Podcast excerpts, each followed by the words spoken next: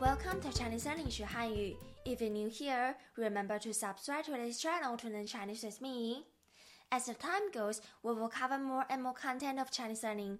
If you have any question, make sure to go to Clubhouse and Instagram to ask me the question you have. I'll be happy to answer your question one on one. By the way, remember to subscribe to our YouTube channel. The following lesson material will be shown on YouTube. Today we're going to move on to the next part of Chinese alphabet. Make sure to practice each alphabet after me so that you will have a beautiful Chinese pronunciation no matter whether you sing Chinese songs or reading Chinese paragraphs or even speaking Chinese in the future. Now I'll start with the next three. Let me pronounce them one by one for you before you practice after me. Ang, ong. Again. N, ang on. Firstly, n, the n sound is like the n sound of the English vocabulary called cousin. Listen carefully. Cousin, cousin, n, n, n, cousin, cousin, n, n, n.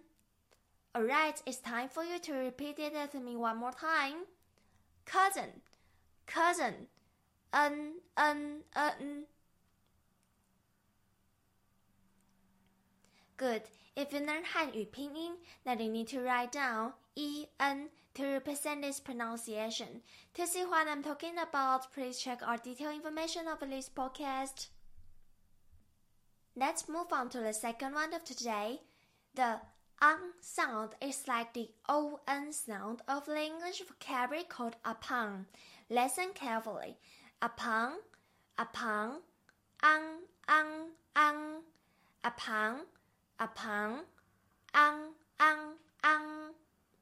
Alright, it's time for you to repeat it to me one more time. Upon, upon, ang, ang, ang. Great. If you know Hanyu pinyin, then you need to write down A N G to represent its pronunciation. To see what I'm talking about, please check our detailed information of this podcast.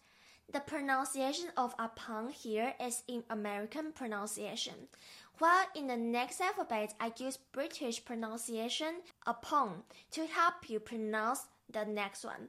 Alright, so it's just like upon and upon.